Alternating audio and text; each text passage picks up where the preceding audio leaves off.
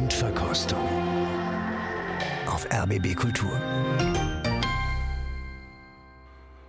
Das heitere Interpretenraten. Herzlich willkommen. Ich bin Christian Detig und begrüße Sie zu zwei Stunden mit herrlicher Wohlfühlklassik.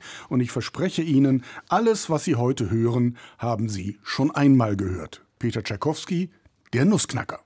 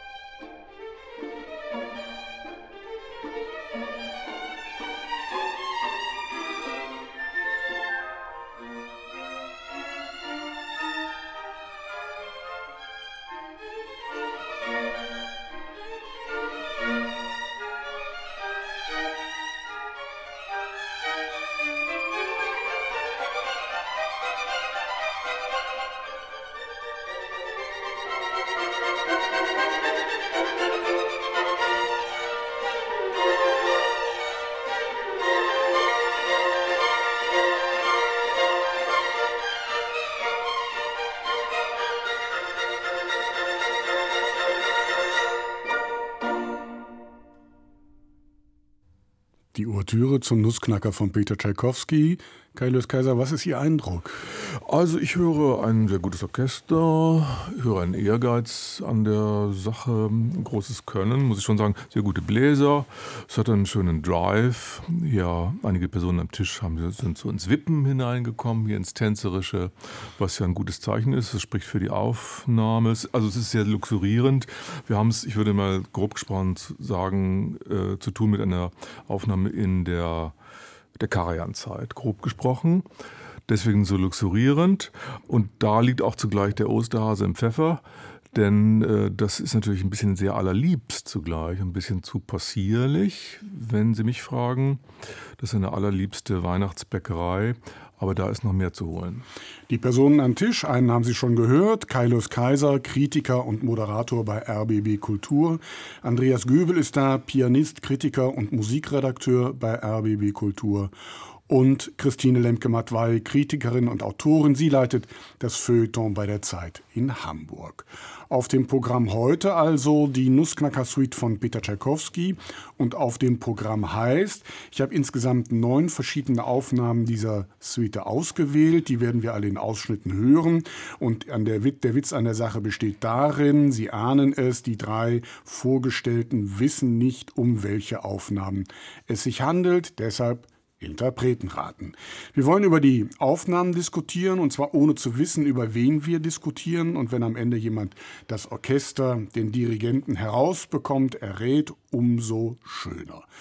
Das ist in etwa der Rahmen für die nächsten zwei Stunden. Der Rest wird, denke ich, selbsterklärend sein. Die erste Aufnahme haben wir auch schon gehört. Kailos Kaiser hat von der Karjan-Zeit gesprochen. Andreas Göbel, ist das auch Ihr Eindruck? Ich würde das nicht so alt ähm, beheimaten. Ähm, für mich wäre das dann doch eine jüngere vom Gesamtklang her. Das hat doch so einen gewissen Hochglanz. Ähm, und äh, ist so ein bisschen sehr viel Zuckerguss drauf. Also mm, ich würde das eher so ein amerikanisches Orchester verorten, wo es dann eben doch so ein bisschen was Hollywood-Prachtvolles haben muss. Da gibt es ja einige, die das gemacht haben. Ähm, es ist für mich so ein bisschen der Versuch, eine behauptete Leichtigkeit äh, mit äh, einem großen Ausdrucksbedürfnis zusammenzutun. Beides kommt ja vor. Die Leichtigkeit habe ich noch nicht so gehört. Da waren es mir doch ein paar Weihnachtsplätzchen zu viel. Ähm, ich denke, beim Melodischen, da kann die Aufnahme punkten. Frau Lemke-Matwei, was haben Sie gehört? Mich hat diese erste Aufnahme nicht sonderlich gestört. Man konnte wippen und vielleicht seinen auch anderweitigen Gedanken nachhängen. Sie hatte das eine oder andere nette Rokokoschößchen. Es wurde viel Glitzer verstreut, es rauschte so durch. Es wurde, wurde ja auch schon gesagt, sehr schön und sehr selbstbewusst gespielt. Das Ganze hat trotzdem etwas Neckisches. Ja und nein. Sie versuchen freundlich zu sein, in Wahrheit hat es Ihnen aber nicht gefallen. So überhaupt nicht, ja. nee. Nein, man, man, nach dieser Aufnahme weiß man nicht so wirklich, warum man sich jetzt mit dem Stück beschäftigen sollte. Mhm. Aber vielleicht kriegen vielleicht wir das ja noch raus. Ja noch, ne? ja. Wen haben wir denn da gehört in dieser ersten Aufnahme? Also ich würde jedenfalls auch nur auf ein amerikanisches Orchester tippen. Und Karajan Zeit war vielleicht falsch ausgedrückt. Karajan Ästhetik würde ich damit sagen. Das kann also auch aus den 90er Jahren sein. sein. Ja, ja, ja. Okay. Mhm. ja. Mhm. Mhm. mhm. Also Chicago Symphony. Zum Beispiel Chicago mhm. Symphony, ja. Das, dann wäre es ja Bardo. Mhm. Ja, Scholti hat es auch gemacht, aber nach aber Scholti klingt das, klingt nicht. anders. Ja, warum klingt das nicht nach Scholti? Äh, äh, da hätte es noch ein bisschen Pfeffer äh, gehabt. Ja. Also so diese, diese kleinen Ausbuchtung, dieses Neckische, das ist überhaupt nicht Scholti. Und ich meine, Abardo, das ist das Legatissimo in der Melodie. Ja, so ein bisschen unverbindlich. Freundlich, aber unverbindlich, so wie ich. Haben wir denn recht, oder? Nein, also insofern ideal für eine erste Aufnahme. Das war aus dem Jahr 1991 das Chicago Symphony Orchestra unter der Leitung von Claudio Abbado. Ja, das war seine ehrgeizige Zeit da, ne? also wo er sich neu positioniert hat. Es war keine glückliche Zeit, vielleicht hört man das sogar auch mit. Also so richtig angekommen ist er dort nicht. Der passte nicht dahin eigentlich. Ja. Das war die erste Aufnahme für heute. Folgt gleich die nächste, noch einmal die Ouvertüre zum Nussknacker von Peter Tschaikowski. Und gleich möchte ich von Ihnen wissen, wen wir hier hören.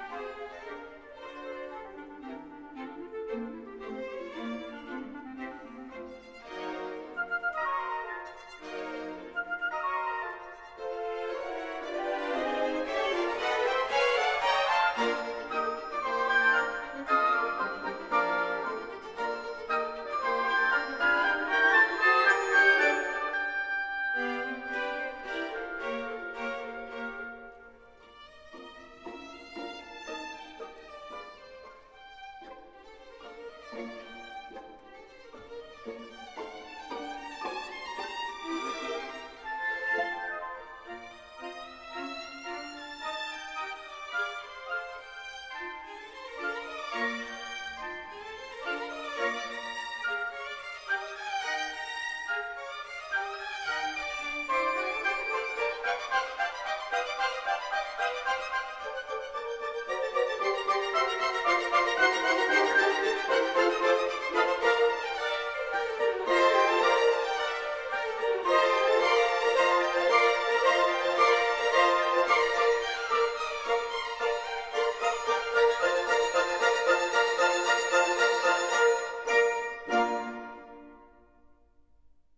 Peter Tschaikowski, Der Nussknacker, Ballett in zwei Akten. Das Libretto hat eine Erzählung von Alexandre Dumas zur Vorlage, der sich wiederum auf E.D.A. Hoffmanns Märchen Nussknacker und Mäusekönig bezieht. Es ist Tschaikowskis dritte und letzte große Ballettmusik, uraufgeführt 1892 in St. Petersburg. Kein großer Erfolg damals, vor allem die Handlung wurde als recht dürftig kritisiert. Dabei ist die Handlung die übliche. Der Nussknacker ist natürlich ein verzauberter Prinz und ein Weihnachtsfest im zweiten Akt gibt mit vielen Spielsachen die entsprechenden Tanzanlässe, chinesischer Tanz, arabischer Tanz, Tanz der Zuckerfee und so weiter und so weiter. Allerdings von der Handlung hat es dann auch immer wieder andere Fassungen gegeben, denn die Wahrheit ist, die Handlung ist gar nicht so wichtig. Schon damals war die ganze Sache eher als großer Event gedacht. Die Musik wird dann schnell populär. Sie gehört heute zu den bekanntesten Stücken der klassischen Musik überhaupt. Die besten Nummern, vor allem aus dem zweiten Akt, den Divertissement, stellt Tschaikowski zu einer Suite zusammen, die wir heute hören. Damit ist das Wichtigste gesagt. Vielleicht dies noch. Unlängst nämlich hat die Deutsche Oper den Nussknacker ganz aus dem Programm genommen. Chinesischer Tanz, arabischer Tanz, von Ethno-Kitsch war die Rede, von Klischee. Auch das Wort Rassismus ist gefallen. Kaius Kaiser, das Ballett ist traditionell sehr traditionell. Nussknacker also nicht Alle mehr zeitgemäß Leute. oder wie soll ich das verstehen? Ja, dann kann man gleich den ganzen Laden zusperren. Ich finde es einen skandalösen Vorgang, muss ich zugeben, den ich aber nicht weiter kommentieren musste, denn wir haben es ja gar nicht mit dem Ballett zu tun hier, sondern mit der Suite daraus. Gott sei Dank, kann ich nur sagen. Sauber drumherum geredet, Frau Lendgematt, weil Sie haben eben schon gesagt, so das Stück, das, ähm, ha, ja, Sie seufzen. Ich seufze tief auch in dem, was Sie gerade gesagt und erzählt haben, so als, als entstehungsgeschichtlicher mhm. Horizont des Ganzen, aus dem heraus spricht ja auch schon ein gewisser Widerspruch. Also die, die immense Erfolgsgeschichte, das, der Eventcharakter so von Anfang an. Das ist ja nicht unbedingt etwas, ähm, was man mit Tschaikowski sofort in Verbindung bringt, ähm, wenn man in sein Werk schaut. Insofern hat das so ein gewisses Alleinstellungsmerkmal, dieses Stück. Und insofern ich muss sagen, ich habe mich damit nie wirklich auseinandergesetzt. Ich gehe auch nicht unbedingt ins Ballett und wegen des Nussknackers, ähm, wenn ich überhaupt ins Ballett gehe.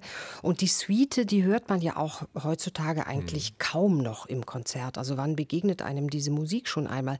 Dennoch ist die Frage natürlich interessant, wie viel Tschaikowski ist in dieser Suite und gibt es denn so etwas wie doppelte Böden, wie eine gewisse Ambivalenz, wie ein äh, dieses große Leiden an der Welt, diese, dieser tragische Ton. Äh, oder schließt die Geschichte als Geschichte das von vornherein aus? Ich schließe da mal eine Frage ran. Ist es denn nicht dann auch verwunderlich, ähm, dass Tchaikovsky ausgerechnet mit diesen Musiken so populär geworden ist? Vielleicht, weil er sich ein Stück weit von sich selbst wegbewegt hat. Mhm. Also er, hat, er zeigt hier natürlich, was er kann. Er kann natürlich auch so eine, eine Tanzbühne äh, bewirtschaften und, und mit, mit, äh, mit Musik versorgen. Das funktioniert ja als Ballett auch und als Suite ja durchaus auch. Aber ob das jetzt so der tiefste Ausdruck seiner Komponistenseele ist, bin ich mir nicht sicher. Ihm ist das also, zu leicht. Ja, aber vielleicht stimmt das ja auch alles gar nicht. Ja, vielleicht ist ja das andere Tschaikowski-Bild, was wir so mit uns herumschleppen, ähm, auch mhm. klischeebeladen mhm. und falsch. Also jedenfalls, wenn es zutrifft, dass es als Event schon gedacht war, dann hat Tchaikovsky ja schon dadurch seine Modernität hier bewiesen und auch seine Existenzberechtigung. Das Stück gleich mit, denn das ist eine Errungenschaft. Im späten 19. Jahrhundert ist das nicht von Pappe. Und jetzt will ich donner dazu sagen, zu dem, was ich eingangs, weil ich es mir nicht verkneifen kann, weil das auch wichtig genug ist. Diese ethnischen, diese Tänze mögen ja ethnischer Kitsch sein, ja. Es, mag auch ein Argument sein. Es ist nur sehr die Frage, ein wie starkes Argument das ist. Und so stark, dass man deswegen ein Stück zensieren muss oder rausnehmen muss, ist es nicht. Punkt um.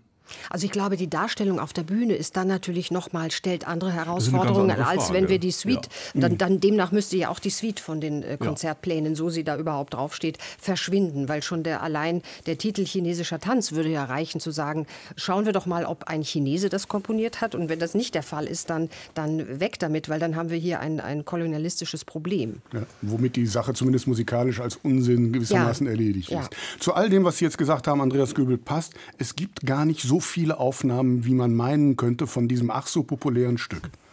Ja, das hat mehrere Gründe. Einmal ist es äh, auf jeden Fall ein Ballett.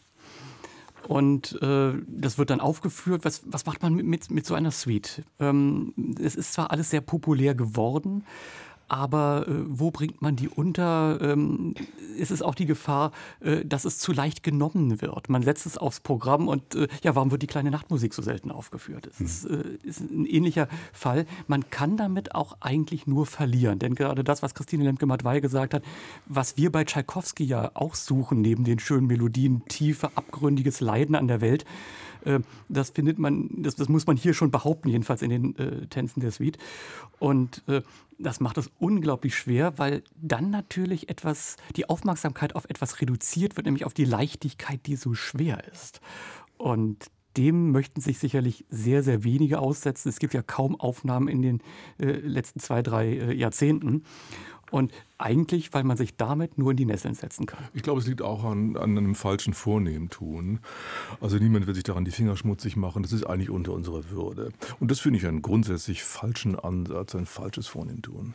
Dann wollen wir mal versuchen, uns diesem Tschaikowski-Bild, egal jetzt mal von welcher Seite im Moment noch, dass wir uns dem mal langsam annähern. Was, Frau lemke haben wir denn in dieser Aufnahme eben gehört? Wir haben gehört eine mathematischere Aufnahme, als wir das bei Abado vernommen haben. Gleichzeitig hat sie so kleine Laszivitäten. Sie ist formbewusster als bei Abado. Sie schaut, glaube ich, genauer in die Partitur und versucht, ähm, Strukturen zu entdecken oder Strukturen auch zu folgen. Ob das gelingt, weiß ich nicht. Die Klangoberfläche insgesamt des Orchesters ist sehr viel rauer. Die Tonansätze sind richtige Ansätze. Da versucht jemand so aus diesem goldenen Käfig des nur luxuriösen Schönen auszubrechen. Andreas Göbel, was haben Sie gehört? Ich habe hier auf der äh, Tüte mit den Lebkuchenherzen den Aufdruck vegan gehört. Und bio.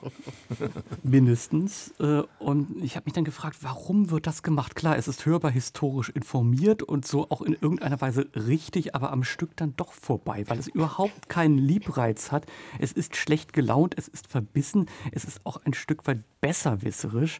Und äh, das äh, und, und, und wenn dann tatsächlich äh, diese Atmosphäre nur vorgetäuscht wird, dann äh, brauche ich das hier nicht. Ich habe hier also, auch noch aufgeschrieben, humorlos. Ja, ja das muss ja kommen.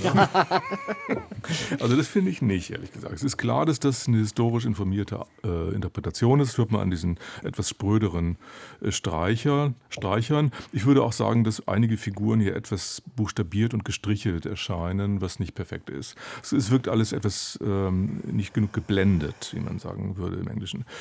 Aber ich finde ganz schön, dass man hier so in die Speichen und in das Räderwerk dieser Musik hineingucken kann, dass es also eine neue Transparenz äh, gewinnt. Übrigens auch eine Deftigkeit. Man guckt unter das Röckchen der Zuckerfee. Das finde ich ganz lustig, apropos Humor. Und auch äh, als musikalische Qualität die Amplitude finde ich ja sehr viel besser ausgeschöpft als davor. Ich finde es ganz gut. Wen haben wir denn da gehört? Nee, es gibt hier nur eine Aufnahme, die jetzt wirklich echt historisch informiert ist. Ja, ich Und das bin ist, gespannt. Das ist Anima Eterna oder Joss van Immerseel. Was treibt den, sich mit so einem Stück zu beschäftigen? Ja, das war nur ja nur Beiwerk. Wenn ich mich richtig erinnere, äh, war die CD mit der vierten Tschaikowski. Das war das Hauptding und die ist halt zu kurz für eine gesamte CD und da musste eben noch was drauf. Aber der ist kein Kind von Traurigkeit. Der hat ja auch schon Straußwalzer gemacht und, und Gershwin. Und ich erinnere mich, ich habe mal ein Konzert von dem besucht in äh, Brügge mit seinem Orchester und da war er in der Pause der Erste am Buffet noch, noch vor dem Publikum. Das fand ich eine Leistung. Das spricht natürlich für ihn. Ja. Nein, die Frage ist natürlich, was treibt so jemanden überhaupt zu Tschaikowski? Ich glaube vielleicht ähm, gerade das, dass man es nicht so unweigerlich zusammendenkt, sondern sagt, was, ja. das waren Immerseel und Anima Eterna machen jetzt ausgerechnet Tschaikowski. Ja, warum nicht? Ja, naja, also es war so die Zeit, da wollte er gerne in die Romantik kommen. Er hat auch ja, so eine Listplatte gemacht. Genau. Mhm. Gut. Jos von Immerseel, ein ganz anderes Tschaikowski-Bild. Wir haben noch zum dritten Mal die Ouvertüre und ich bin gespannt, was Sie gleich zu dieser Aufnahme sagen.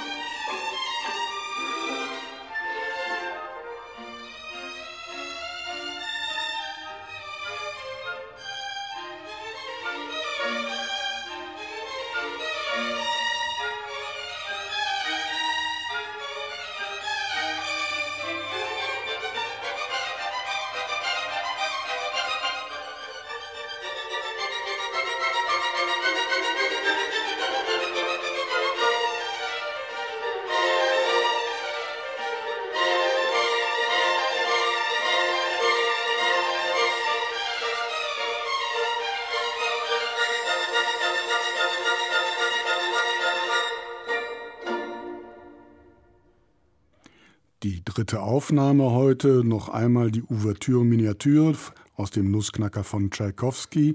Kaius Kaiser etwas gemächlicher jetzt in dieser Aufnahme. Ja, komisch, kommt nicht so richtig an Gang am Anfang. Ähm, zugleich ist hier aber eine ziemliche Armada am Werk und angetreten und die streben auch alle kräftig nach vorn. Es wirkt sehr künstlich im Klang und auch in der Aufnahmetechnik. Die Aufnahme ist nicht mehr neu. Und das sorgt in meinen Ohren für eine ziemlich äh, schwierige Penetranz im Eindruck. Ähm, das sind irgendwelche Geschmacksverstärker hier mit drin und das gefällt mir eigentlich überhaupt nicht. Wie gefällt es Ihnen, Herr Göbel? Ja, es, ist, es hat Licht und Schatten. Also äh, für mich ist das auch äh, nicht eine Mäusearmee, sondern eine richtige Mäusepest. So viel äh, äh versuchen hier zu tanzen. Äh, aber was mir dann doch äh, trotz des fetten Orchesterklangs gut gefallen hat, dass es nicht zu leicht genommen wird. Es ist nicht so diese Ouvertüre, die fliegt vorbei und da war doch eigentlich gar nichts, sondern es ist eine Hauptsache äh, und äh, es hat dann auch eine gewisse Freundlichkeit, es hat das äh, Dauerlächeln, was man so machen kann, wenn man jetzt nicht bei Tschaikowski irgendwo gründelt und so. Für mich war es die Begleitmusik zu so einem äh, Weihnachtszeichentrickfilm amerikanischer Prägung ich denke mal, das ist uns heute fremd geworden, auch wegen unseres Misstrauens gegenüber äh, zu viel dieser Dichte und Farbigkeit. Aber warum denn mal nicht? Ist ja Weihnachten. Ne? Frau Lenkemert, weil wenn ich in Ihre Augen schaue, denke ich, Begeisterung sieht anders aus. Sieht ein bisschen anders aus, aber was man schon hier gehört hat, finde ich, ist so ein gewisses, vielleicht veraltetes, in die Jahre gekommenes Tschaikowski-Idiom. Ich ja. habe einen Tschaikowski-Klang oder Sound. Ich würde eher Sound sagen gehört. Und den hatten die beiden vorhergehenden Aufnahmen mit Van Immersel und Abado nicht oder nicht mehr. Und das ist schon etwas, was einen zunächst ein wenig bei der Stange hält. Ich fand auch so dieses Ausformulierte, das hat eine Penetranz das habe ich dann irgendwann verstanden. So vielfältig ist das musikalische Material nicht, dass ich das nicht äh, schneller verstehe beim Hören, als es mir präsentiert wird.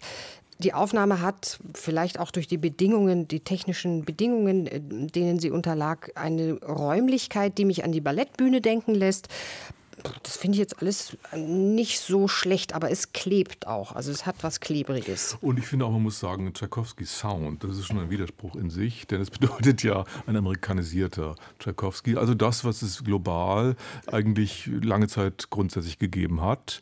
Man muss auch leider beklagen, dass es von dieser Suite, glaube ich, russische Aufnahmen ja, überhaupt nicht gibt. Oder gar nicht. Ich kenne überhaupt ja. keine. Das würde mich mal interessieren, ja, wie das so da Marinsky oder so jemand, ja. Mhm. Was macht diesen Sound denn aus? Fettheit. In, ja, in diesem Fall so eine gewisse Kompaktheit, ein bisschen auch sowas, sowas zu Süßes, mhm. Klebriges, aber, aber dennoch ist das, ist das ja nur das, was oben drauf ist und unten drunter wähnt man dann noch was mhm. anderes. Aber auch so ein ganz bewusst gesetzter Glanz. in den Streichern auch. Leichtes hat, ja. äh, aber äh, so ein bisschen angeschliffen. Sie haben jetzt im Grunde alles zusammengetragen, was Sie brauchen, um die Frage zu lösen, wen wir da gehört haben. Äh, das würde bedeuten, es ist ein amerikanisches Orchester. Vielleicht sogar so, ein amerikanischer. So, so wollen das nicht. Also ich sage es mal so: Sound führt in die richtige Richtung. So. Brillanz führt in die richtige Richtung. Groß hm. besetzt. Naja. Ältere Aufnahme, das sind so die ja, also es ist Tipps, so eine, die sie sich selber gegeben so, haben. So eine Ästhetik, die heute ja komplett weg ist, aber wie ich mir erinnern kann, mhm. vor zwei oder drei Jahrzehnten ist das rauf und runter gelaufen. Und ähm, es gab da so einen Namen, der heute komplett weg ist. Also wenn wir sagen, vielleicht amerikanisches Orchester, also es ist kein Toscanini, kein Bernstein, die würden es anders machen, aber so ja, so Philadelphia Orchestra, die, die hatten so diesen Sound und der war ja sehr beliebt, diese ganzen Ormandy-Aufnahmen, die vor drei Jahrzehnten ja rauf und runter gespielt wurden und heute einfach aus der Mode gekommen sind.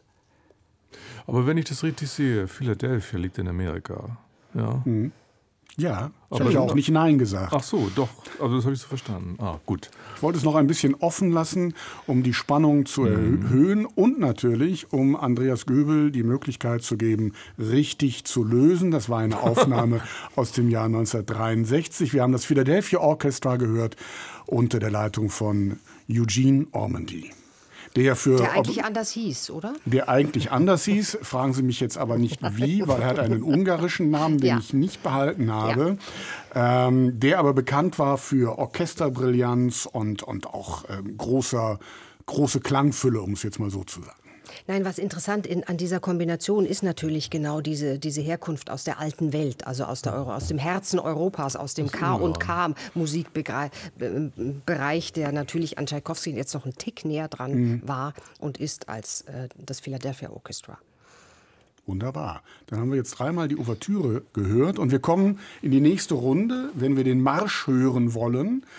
Drei Aufnahmen hatten wir bisher mit Claudio Abado, mit Jos van Immerseel und jetzt hier zum Schluss mit Eugene Ormandy. Und die Frage an Sie, welche Aufnahme nun kommt weiter? Eigentlich keine. Ja. Sehr Große Unzufriedenheit in der ich Runde. Ich sage hier gewöhnlich immer als erstes, was ich will, um dann überstimmt zu werden. Also macht, was ihr wollt. Immerseel. Immerseel. Ach doch, ja? ja? Ja, jetzt müssen Sie was sagen, Frau Lemke-Matwei, um das zu verhindern. Aber da müsste ich Argumente haben, die mir da auch beistehen. Und ich möchte eigentlich weder Abado mit weiter in die nächste Runde nehmen. Und Ormandy habe ich so das Gefühl, da hat man jetzt alles dazu gesagt. Darf ich das notieren, ist. dass Sie für Immerseel stimmen? Da, der bleibt so als der, als der Blauäugige unter den Blinden oder wie heißt es? es, es wäre vielleicht wenigstens das Interessanteste. Also bei äh, Ormandy und Abado wüsste ich, wie der Marsch läuft. Ja, genau. Bei äh, Immerseel kann ich mir vorstellen, dass wir doch wenigstens hier ja, und da noch ein bisschen überrascht werden. Sind Sie doch nicht überstimmt worden? Das erste Mal. Das ist echt ein tolle, toller strategischer ist, Trick. Immerseel ist weiter, spielen hier mit allen Tricks. Einstweilen hören wir den Marsch und natürlich Tempo di Marcia Viva.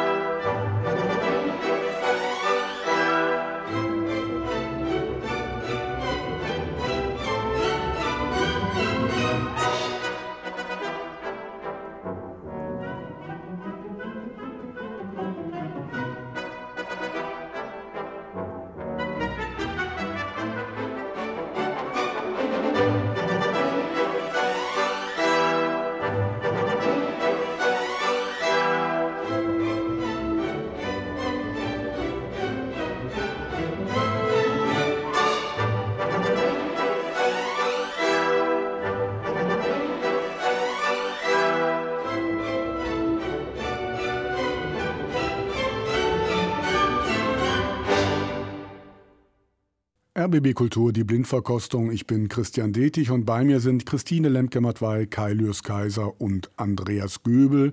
Wir hören die Nussknacker-Suite von Peter Tschaikowski. Das war jetzt die vierte Aufnahme, die wir hier aufgelegt haben. Frau Lemke-Matwei, das war doch auch eigentlich ein ganz kompakter Sound, oder?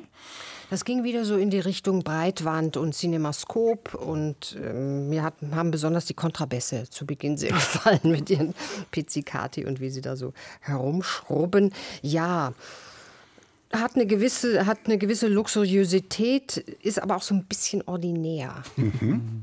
Das hat mich, hat mich gestört. Es wurde so, so wortwörtlich ähm, gemacht, was da steht. Und da fehlte so nochmal so ein kleiner Abstandhalter oder so ein kleines äh, drüber nachdenken. Und das führt dann, zumal mit so einem großen Orchester, ähm, auch der Raum wirkt riesig, in dem das stattfindet, so Hollywood Bowl-mäßig wirkt das leider ein bisschen ordinär, ja. Ein bisschen billig, ne? Ja, ja. so Talmi. Es hatte Weil so ein nichts Talmi drunter liegt gewissermaßen. Ja. Vielleicht ne? liegt ja auch nichts drunter. Mhm. Herr Andreas Göber, Sie runzeln die Stirn. Ja, man könnte was drunter legen, ob es dann im Sinne der Musik und im Ja, Sinne der Ballettmusik genau. wäre, das, darüber äh, kann man natürlich streiten. Aber was die Partitur hergibt, äh, die hat eine gewisse Brillanz, die höre ich hier nicht. Gerade die Streicher, wenn es da so sich aufschaukelt, ja, das ist ziemlich geschmiert und ähm, das kann man alles anders machen. Aber vor allem die Kontraste, was könnte man da alles haben? Das ist brillant äh, in den hohen Holzbläsern. Äh, und dann weiß man oder dann hört, dann könnte man hören, dass Tschaikowski äh, den dritten Satz seiner sechsten Sinfonie schon gewissermaßen irgendwie im Kopf hätte, was gerade die tiefen äh, Blechbläser betrifft. Wo bleibt das hier? Es ist irgendwie ganz nett runtergearbeitet. Aber warum sollte mich das interessieren?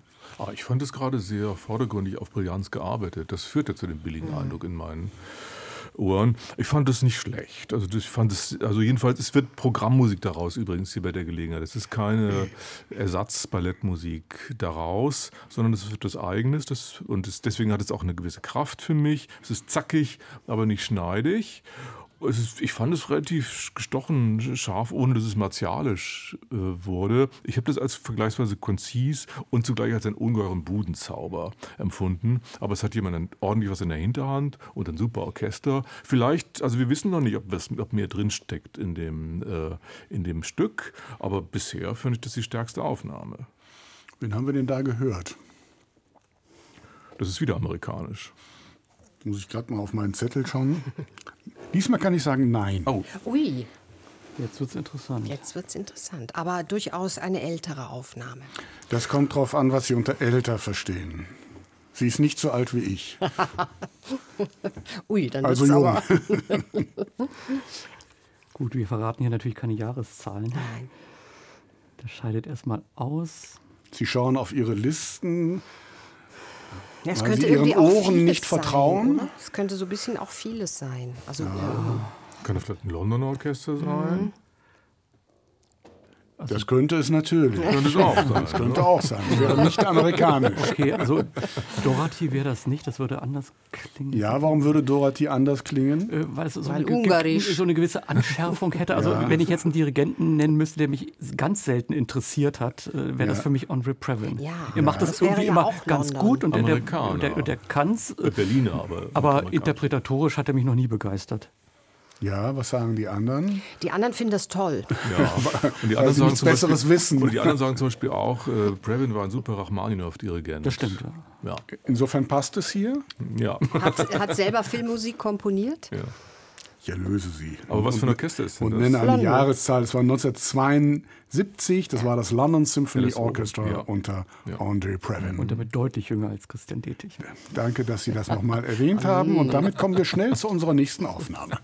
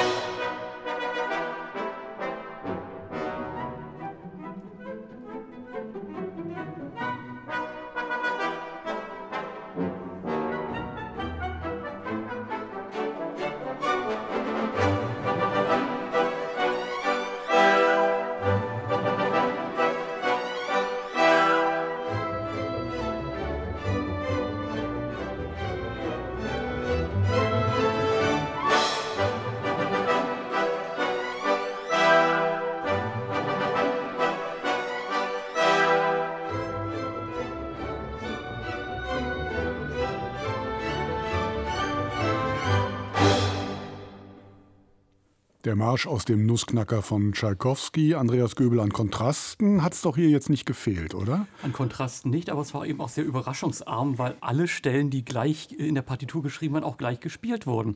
Und wenn ich dann zum x-ten Mal höre, wie dann halt das Mezzo forte einen kleinen Akzent bedeutet und dann im Diminuendo wieder zum Piano geht und es immer gleich ist, dann geht es mir irgendwann auf die Nerven. Dann hat, bekommt es nämlich etwas Pedantisches und Besserwisserisches. Also hier hatte ich eher äh, das Gefühl, äh, da ist jemand zu schnell ans Buffet gegangen, hat zu viel bekommen und hat eigentlich keine Lust mehr weiter zu dirigieren, weil er verdauen möchte.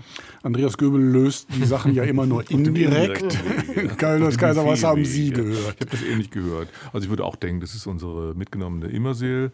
Buffetaufnahme, an den trötigen Bläsern auch zu hören und an der Amplitude, die sie hervorgehoben haben, die aber gut ausgespielt ist, finde ich, auch an den anemischen Streichern. Ja, ich habe auch nicht viel zu bemerken ansonsten dazu.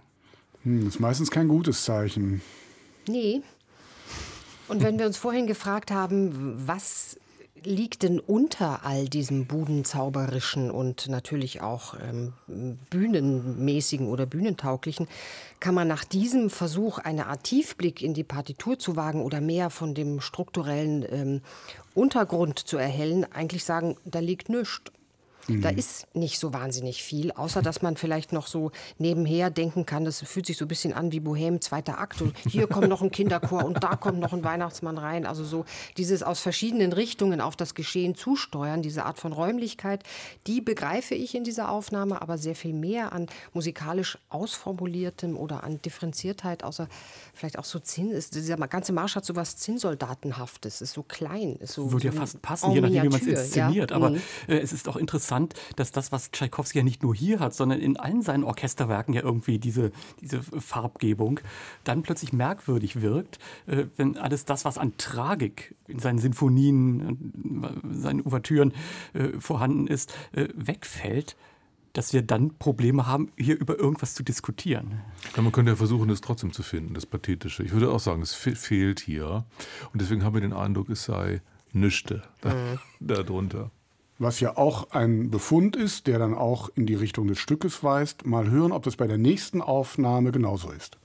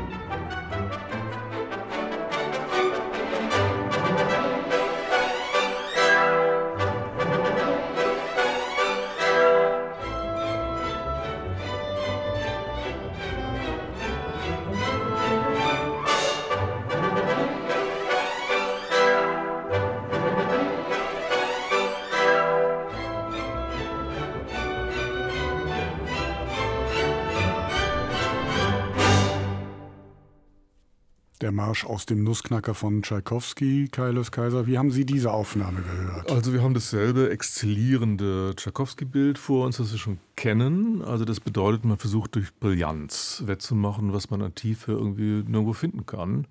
Was natürlich auf eine enorme Verlegenheit hindeutet und eigentlich sagt, wir können nichts anfangen mit dem Stück. Wir wissen auch nicht, wir wissen auch nicht mehr, außer dass es ein Showpiece ist. Und da ist, kehrt eben relativ schnell die Ernüchterung ein. Einziger Trost hier ist, dass wir einen ordentlichen Schweinepriester hier am Pult äh, vor uns haben, der sozusagen die Fallhöhe äh, in Form einer Drohgebärde erzielt, was ja auch schon eine Leistung ist. Andreas Göbel. Ja, warum denn nicht so? Ich meine, äh, wir versuchen immer irgendwie aus den Stücken noch was besser zu machen, äh, als sie sind. Sie sind einfach brillant und sie erfüllen ihren Zweck. Man merkt, wie verdammt gut komponiert das ist. Also äh, es gab ja äh, nach der äh, Uraufführung äh, des Balletts eine zeitgenössische Kritik, die haben geschrieben, das ist nicht für das normale Ballettpublikum, also nicht so banal wie das, was sonst an Balletten angeboten wurde in der Zeit. Wir sind halt nur verwöhnt, weil wir die anderen Ballette aus der Zeit ja ganz selten, vielleicht Ludwig Minkus ein bisschen bisschen, aber äh, gar nicht mehr hören. Und äh, es ist eben eine Ballettmusik. Man will auch etwas sehen und man will von dem, was man sieht, auch nicht abgelenkt werden. Und dafür reicht es ja. Und das wusste Tschaikowski eben auch.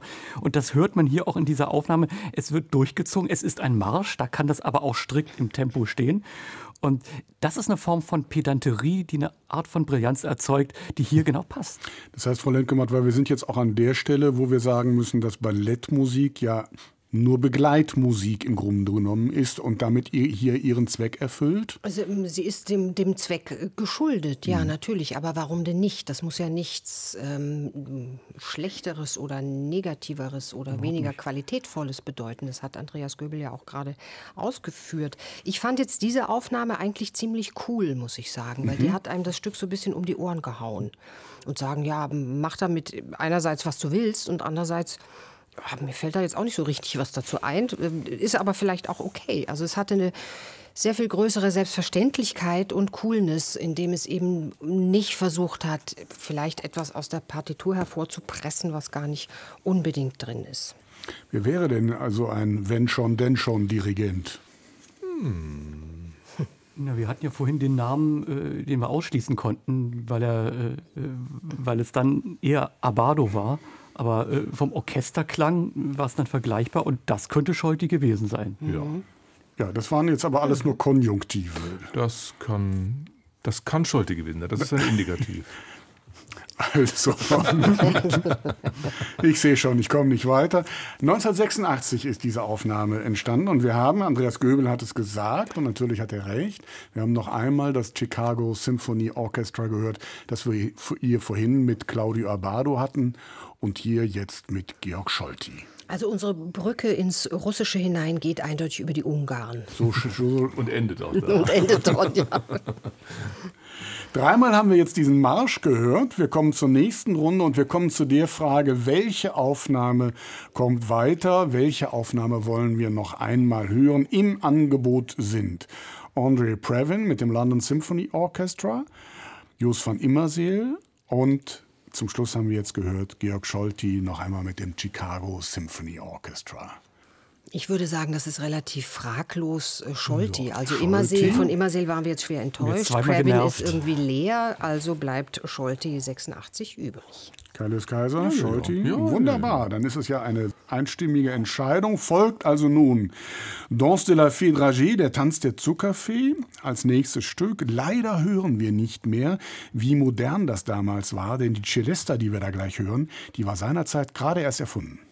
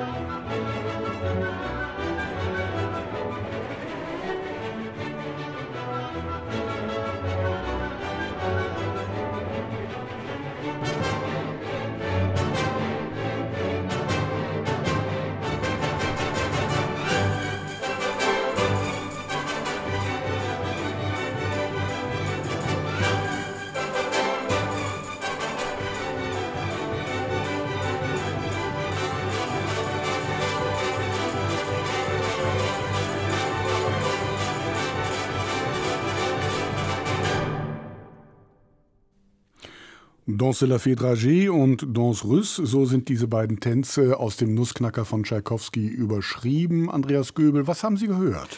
Ja, auch wieder ein Schweinepriester am Pult und das hat äh, bei den beiden äh, Tänzen sehr unterschiedlich funktioniert. Beim äh, Trepak jetzt, äh, äh, da war wieder Zucht drin, das kann man so machen, das hat von vorn bis hinten gut funktioniert. Äh, hier bei der Zuckerfee, hm, also da hätte ich dann doch gern ein bisschen mehr Verspieltheit, ein bisschen mehr Augenzwinkern, ein bisschen mehr Liebreiz, gerade Stichwort Celesta. Und äh, dass der Dirigent den armen Celesta-Spieler zwingt, das wirklich so im Takt, seine kleine Kadenz darunter zu spielen. Zusätzlich noch ein paar Akzente, wo ich wirklich das Gefühl habe, da sind mir die Dirigés von der Fee im Hals stecken geblieben. Keiles Kaiser. Also ich nehme mal an, dass es der Schweinepriester von vorhin ist. Also das würde bedeuten Scholti mit dem Chicago Symphony. Und natürlich, das sind in den, bei der Zuckerfee sind es eher so Murmelspiele des Grauens, ja.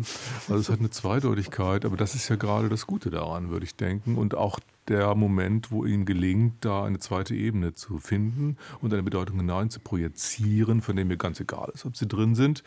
Die Pranke dann auch in dem äh, Trepak, die man da spürt, ist ja mit einer Gewaltandrohung eigentlich verbunden. Und das ist doch immerhin ein Angebot. Also macht er das Beste draus, Frau Lemke-Matwei? Da bin ich mir nicht sicher. Also ich fand diese Zuckerfee, wie Andreas Göbel eigentlich auch sagte, eher grob. Da waren so komische, komische blinde Motivationsflecken und warum jetzt welche Akzente und welches Tempo wie, fand ich ganz seltsam. Und auch so diesen, diesen virtuellen Hallraum, den die Celesta aufmacht, eigentlich überhaupt nicht genutzt, sondern eben eigentlich eher gestört oder, oder zerstört. Weil das Interessante mit so einem Instrument, in, zumal in seiner damaligen Zeit, ist ja schon, dass es für uns heute sowas ausdrückt wie Tschaikowski hm, kommt sich selber so ein bisschen auf die Spur. Also dieses, dieser, dieser Firnis, dieser Zuckerguss so auf all seinen Stücken wird hier plötzlich in einer Weise thematisiert. Also es ist ja schon auch ein interessantes Angebot an den jeweiligen Interpreten, an die Interpreten. Das wird hier nicht genutzt und der russische Tanz wird dann halt so Kasachok-artig so dadurch, äh, ne? durchge, durchgepeitscht. Ja, stimmt alles, natürlich. Das war noch einmal die Scholti-Aufnahme aus dem Jahr 1986 mit dem Chicago Symphony Orchestra. Schade eigentlich. Ja, Mehr er macht, erwartet? Ja, aber er macht doch immerhin irgendwas. ja aber, aber eben irgendwas. Wir haben noch nichts Besseres im Angebot gehabt. Dann wollen Warten wir mal es ab. hören, was die nächste Aufnahme uns verrät.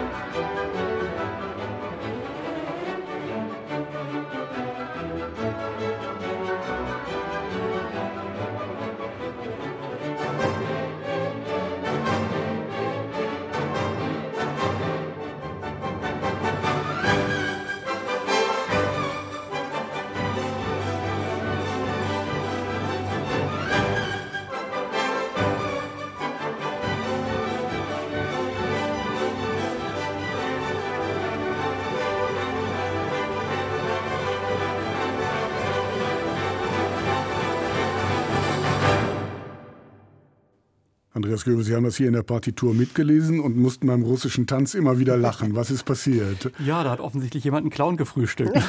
ich habe das ja alles in der Partitur gefunden, aber was man daraus macht, darauf muss man erstmal kommen. Ein eigentlich ziemlich unbedeutendes Motiv, was auch noch in Bratschen, Shelly und Kontrabässen kommt, so nochmal äh, lustvoll äh, runterzuziehen. Und diese äh, vier Hörner habe ich eigentlich auch noch nie so äh, gehört. Vollkommen sinnfrei, aber äh, hat äh, Laune gemacht. Und ich meine, man muss auch drauf kommen, in äh, dem Tanz der Zuckerfee vorher, äh, das Fortissimo der Celesta, was wirklich da steht, ernst zu nehmen. Ich meine, das hat Tschaikowski reingeschrieben, weil er wollte natürlich das Instrument präsentieren und es sollte ja auch aus dem Orchestergraben rauskommen. Da in der Ballettsituation muss man das ja sehr viel kräftiger spielen als jetzt äh, in der Konzertaufnahme. Also äh, geht natürlich gar nicht, aber war wenigstens lustig.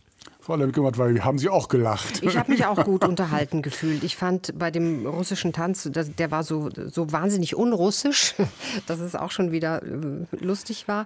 Bei der Zuckerfee, der konnte ich eigentlich so das eine oder andere durchaus abgewinnen. Ich fand natürlich auch im Gegensatz zur Scholtischen, äh, dass es hier das feinere Besteck war. Es ist das ganze, die ganze Versuchsanordnung ist auch artifizieller, sie ist kühler. Man hat so bei solchen Zuckerfeen, so man einer solchen schon mal begegnet sein sollte, ja auch immer die Angst, dass er was abbrechen kann. Und dann ist sie nicht mehr so schön wie vorher. Und das, sowas, sowas höre ich hier. Ein bisschen so eine, so bisschen eine mehr Süßstoff, Ne? Ja, ja, genau. So ein bisschen was Künstliches. Also ich habe genau, ich habe auch ziemlich viel Chemie gehört bei dieser mhm. Zuckerfee. Da möchte ich mir nicht dran gütlich tun. Im Übrigen ist es doch, glaube ich, sowieso so eine Orchesterfraktion wieder, für die Sie spezialisiert sind, Frau Lemke-Matter, wenn ich das richtig sehe. Ne? Für die äh, ahistorisch Uninformierten. Mhm. Und ich meine, so einen klumpfüßigen Trepper habe ich noch nie gehört. Sind zu langweilig, ja? Ja, nein, Entschuldigung, das war. Also der, der Mann mag ja Humor sein, wenn es ein Mann ist, der da vorne steht. Aber das Bei der Heerschar von Dirigentinnen, die dieses ja. Stück eingespielt haben. Wen haben wir denn da gehört? Sie haben alles schon zusammengetragen, was man wissen muss, um ja. die richtige Das mit dem Clown auch, oder? Das mit dem Clown auch. Wir ja. haben hier einen Scherzkeks, das ist doch klar. Ja, Herr Göbel, dann lösen Sie doch bitte. Na, wer anders als Sir Roger mit seinen Stuttgartern, als er ja. da Chef war. Das so Roger gemacht. Norrington, ich schaue mal auf meinen Zettel, aus welchem Jahr die Aufnahme ist. 2008 in Stuttgart aufgenommen. Die hohe Kunst, alles wörtlich zu nehmen und nichts zu verstehen. Ja, aber die doch offenbar für Heiterkeit sorgt. Ja, ist auch schön. Ich habe es ja nicht ungern gehört. Ja. Wir hören noch einmal zum letzten Mal den Tanz der Zuckerfee und den russischen Tanz aus dem Nussknacker von Tchaikovsky.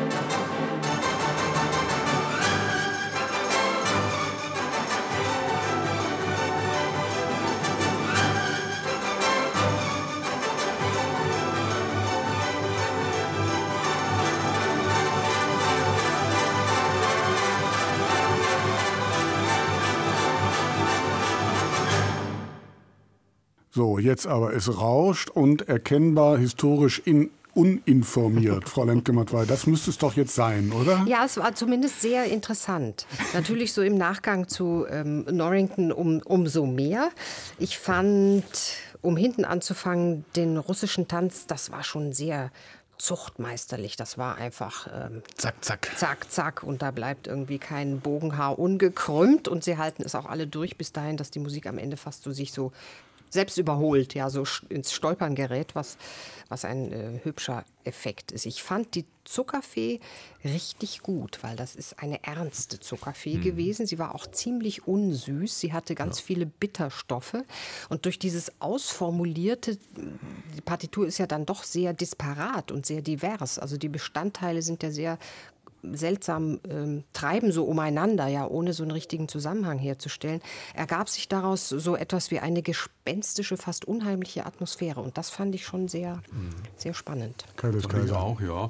Wobei ich glaube, dieser Ernst kam einfach durch das genaue Taktieren mhm. dieses Dirigenten. Wie im Tanz dann auch, ja. Wie im Tanz dann mhm. auch, ja. Ganz einfaches Mittel. Natürlich auch Ausdruck der Haltung, Ballettmusik dirigiere ich nicht. Ja, das mhm. würde ich nie machen. Das ist hier absolute Musik, wenn ich da mich daran setze. Muss ja keiner tanzen, ja. genau, da kann auch keiner zu tanzen. Also das heißt, der Dirigent weist sich hier zugleich in der Größe aus, die er bitteschön hat. Und damit haben wir ihn auch schon. Ja. Würde ich schon sagen, weil das ist ja 50er Jahre oder sowas. Also eine alte Aufnahme, unmittelbare Nachkriegszeit. Und da kommt nicht so viel in Frage. Für Chili Bidake war es zu rasch. Ähm, für der aber damals ja noch nicht so ähm, unter den ganz langsamen Okay, war. okay, okay, mhm. aber auch nicht gerade auf der Tänzer. Ja gut, okay, okay, aber trotzdem glaube ich nicht, dass er das ist. Äh, für Toscanini war das auch nicht äh, scharf genug, würde ich denken. Für Knappersbusch war es nicht lässig genug. Also wäre es Karajan für mich, der auch so eine frühe Aufnahme gemacht hat. Sagt noch jemand Karajan, Andreas Göbel? Hätte ich jetzt auch vermutet, weil die Qualität äh, der Aufnahme ist, äh, dass äh, im Gegensatz zu Immerseel, äh, im Gegensatz äh, zu Norrington, äh, der genau die Partitur gelesen hat, wenn wer, weiß, was rauszieht, äh, auch wenn es äh, zum Teil Unsinn ist, äh, hier jemand einfach der Partitur vertraut und sagt, da steckt schon so viel drin im Tanz der Zuckerfee, da muss ich doch nicht noch, nicht noch irgendwas rauspolieren, sondern da ist schon genug dran und ich kann es auch mit einer gewissen Pauschalität dirigieren. das reicht vollkommen aus. Ist alles gesagt. Wir sind im Jahr 1952. Das war das Philharmonia Orchestra aus London unter der Leitung von Herbert von Karajan. Toll, große hm. Zeit. Und guter Tschaikowski-Dirigent. Ja. ja. Kommt er denn auch eine Reihe, eine Runde weiter, wenn wir jetzt in die letzte Runde kommen, wo wir dann den Blumenwalzer hören wollen? Oder Roger Norrington oder Georg Scholti. Der kommt auf jeden Fall eine Runde weiter, wenn Sie mich so direkt fragen. Ja, ich frage Sie direkt. Aber auch die anderen. Herr Göbel grinst noch ein wenig, was mich verunsichert. Ja, ich, ich hätte ja äh, diabolischen Spaß dran, den Blumenwalzer unter Norrington zu hören, aber ich glaube, das passt im Dezember nicht. Kaius Kaiser. Ich bin einverstanden. Wunderbar, dann ist diese Entscheidung gefallen. Wir sind in der letzten Runde, folgt also nun der Blumenwalzer. Was soll ich sagen? Lehnen Sie sich einfach zurück und genießen Sie es.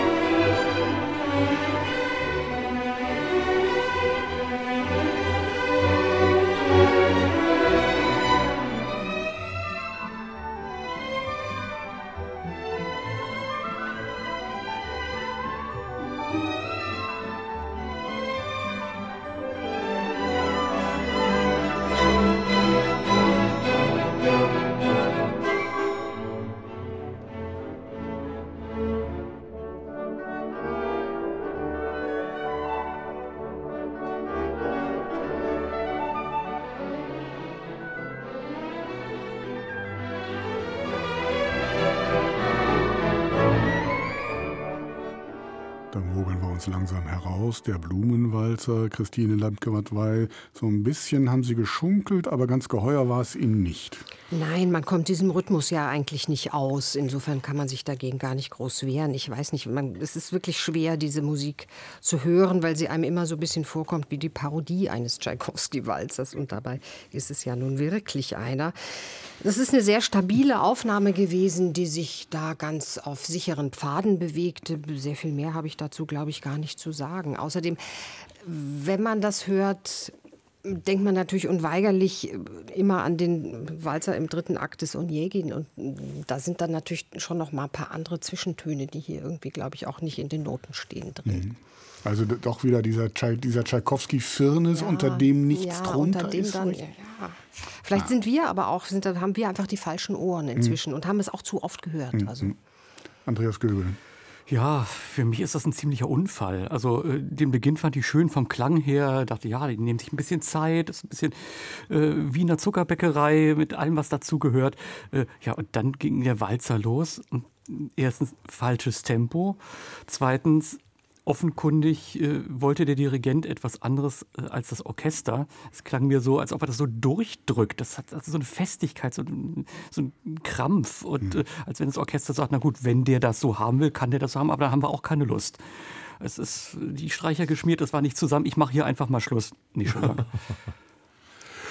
Ja, also ich meine, ich fand es ganz interessant, dass der, die langsame Einleitung wirklich so, also das ist gar keine Einleitung, glaube ich, aber es wird so gespielt, das heißt für, für, einen Walzer, einen Wien, wirklich echten Wiener Walzer, eine langsame Einleitung, wo sich die Paare so langsam äh, finden.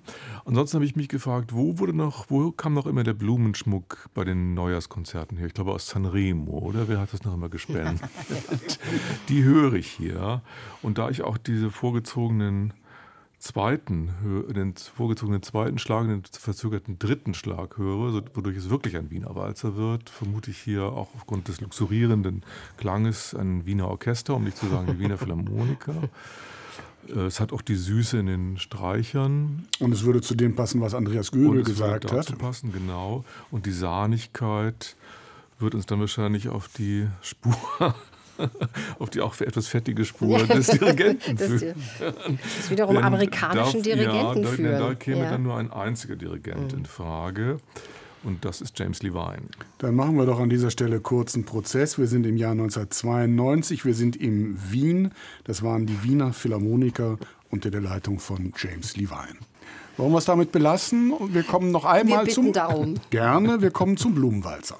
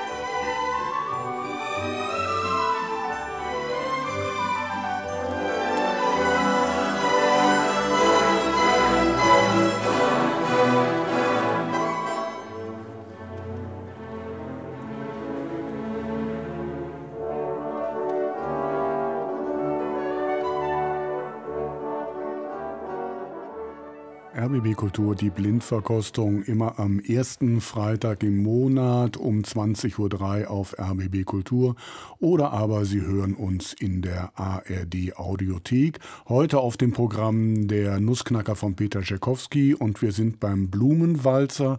Kailius Kaiser, nicht ganz so fettfrei, wie man sich's wünscht oder was haben Sie gehört? Nicht so fettfrei. Nicht so fettfrei, ja. Ich habe es gar nicht verstehen. Das Bild, das Bild hängt gerade. Ah, Ich okay. beziehe mich auf, ja. auf die Sahne Nee, bei anderer- Lewein-Aufnahme. Ein bisschen andere Befund hier. Das fand ich eher von einer fast glasfaserhaften Härte. Also jetzt im Vergleich jedenfalls, wenn man das äh, gegeneinander hält. Auch von der Nüchternheit. Ich meine, ich denke schon, das ist unsere mitgenommene alte Karajan-Aufnahme. Man hört es am Rauschen. Man hört es am Rauschen, aber auch nicht nur. Äh, Karajan, und da kommen wir an die Grenze seiner Genialität, war schon in Berlin, oder besser gesagt später in Berlin, unfähig, den Berliner Philharmonikern den Walzer beizubringen. Und er ist es hier leider Gottes genauso. Ich verstehe es eigentlich nicht, denn er wusste, wie es geht. Äh, Aus Wien kam er war er angereist sozusagen, oder aus Salzburg, wie auch immer. Aber das ist wirklich ein Schrumm-Schrumm hier bei dem Walzer, bei dem Blumenwalzer. Und das bringt die Sache zu Fall. Andreas Göbel. Würde ich Kaius Kaiser zustimmen, aber trotzdem hat mich die Aufnahme interessiert, weil es nochmal einen anderen Aspekt reingebracht hat. Es war nicht gleich so alles auf Hochglanz äh, äh, getrimmt, sondern ähm, es hatte etwas sehr Zurückgenommenes, als der Walzer äh, begann. Also ich, ich habe da etwas sehr Melancholisches gehört, äh, als ob jetzt Blumenwalzer, als ob man das mit, weiß ich, Vergänglichkeit in äh, äh, Verbindung bringen kann. Und umso mehr hat es gewirkt, wenn sie dann aufgedreht haben, sozusagen. Wir tanzen jetzt noch einmal, wir wissen aber, wir werden irgendwann welken und äh, deswegen schwingt das immer so ein bisschen mit. Also äh, ich glaube nicht, dass bei so einem Ballett das so äh, tief gedacht ist, aber ähm, schon, dass man auf die Idee kommen kann, äh, hat für mich mehr aus dem Stück gemacht als nur äh, ja, ein brillantes Prachtstück. Frau Lemke-Wattwal, konnten Sie dem Stück ein wenig näher treten? Also ich glaube, es ist alles richtig, was gesagt worden ist, weil das, diese Aufnahme atmet eine Art preußische Festlichkeit und die ist, glaube ich, nicht ganz richtig, aber sie zieht einen dennoch in ihren Bann und sie hat eine große Konzentration und wie vorher schon einen großen Ernst. Sie ist sehr konzise, sie ist sehr gefasst. Ähm, das, was Andreas Göbel eben gesagt hat mit dieser langsamen Einleitung, die eben nicht nur so ein Schmuh macht und alle warten, bis es endlich los wird, sondern die ähm, in sich äh, arbeitet und gearbeitet ist, das ist schon alles ganz interessant, ob das jetzt so richtig ist. Ich habe mich selber so beim Hören so ein bisschen ertappt und dachte, naja, das ist so eigentlich bis heute der Tschaikowski, den man so im Ohr hat. Und das ist, glaube ich, ein relativ fataler Befund. Ja, also weder weder stimmt es wahrscheinlich für Tschaikowski noch für unsere heutige Zeit. Immerhin können wir hören, ich meine, Preußen sind ja gar nicht beteiligt gewesen an der Aufführung, dass Karajan schon damals 1952 nach Berlin wollte Ja. und nirgendwo anders hin. Das wollte ich damit gesagt ja, haben. ja. Das ist doch ein schönes Schlusswort zu dieser Aufnahme. Und weil Sie sich so schwer getan haben heute, habe ich hier zum Schluss, es kommt unsere letzte Aufnahme, noch etwas ganz Besonderes für Sie.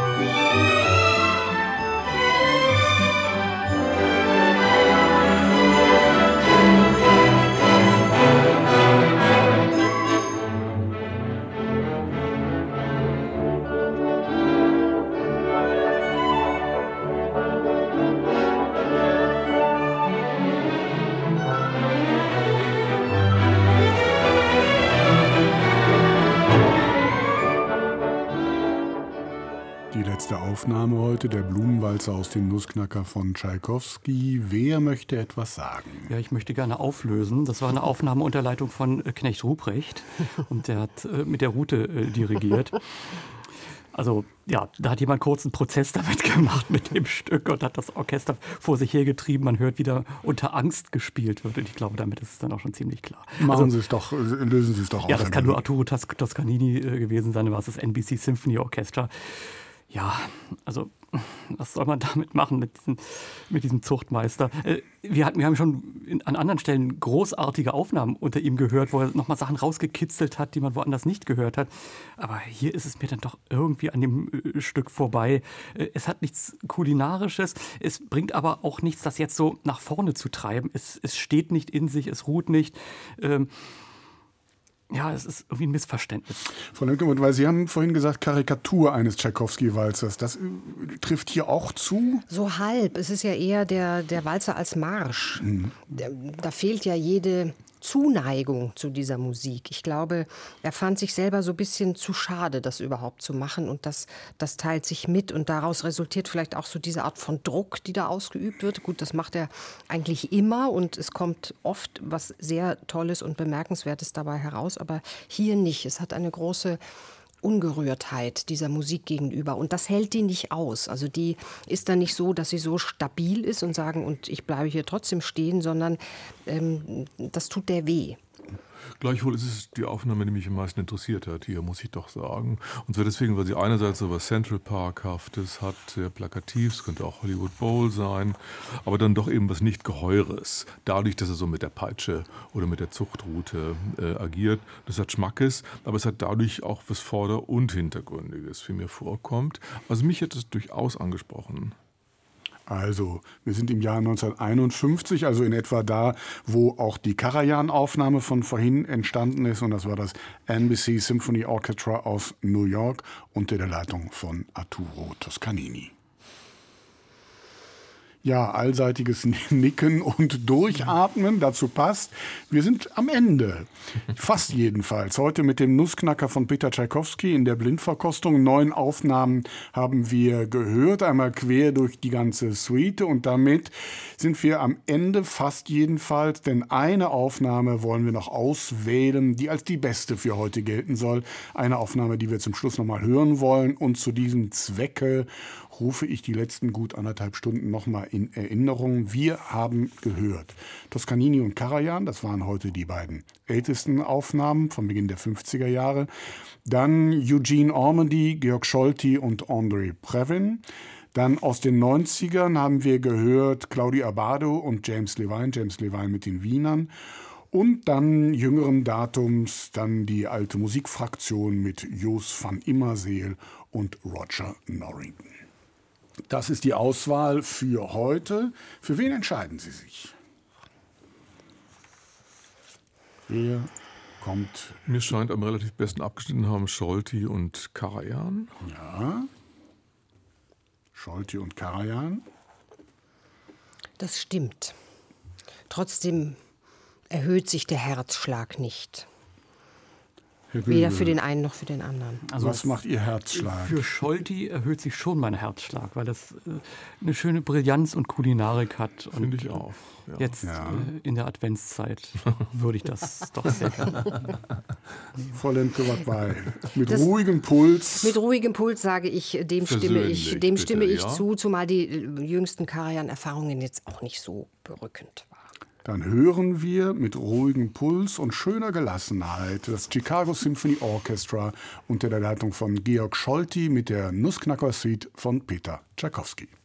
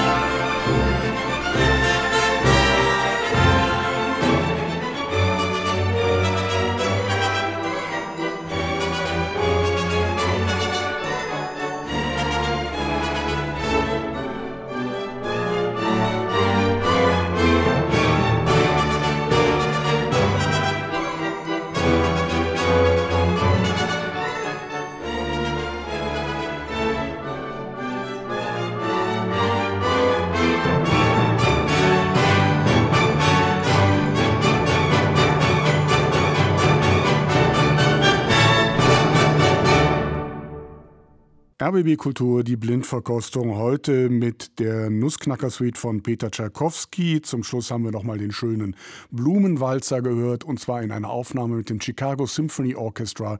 Das Ganze unter der Leitung von Georg Scholti. Das war die Aufnahme, die meine Runde aus insgesamt neun Aufnahmen herausgesucht hat. Und wenn Sie wissen wollen, wie das passiert ist, können Sie diese und andere Folgen nochmal in der ARD Audiothek nachhören.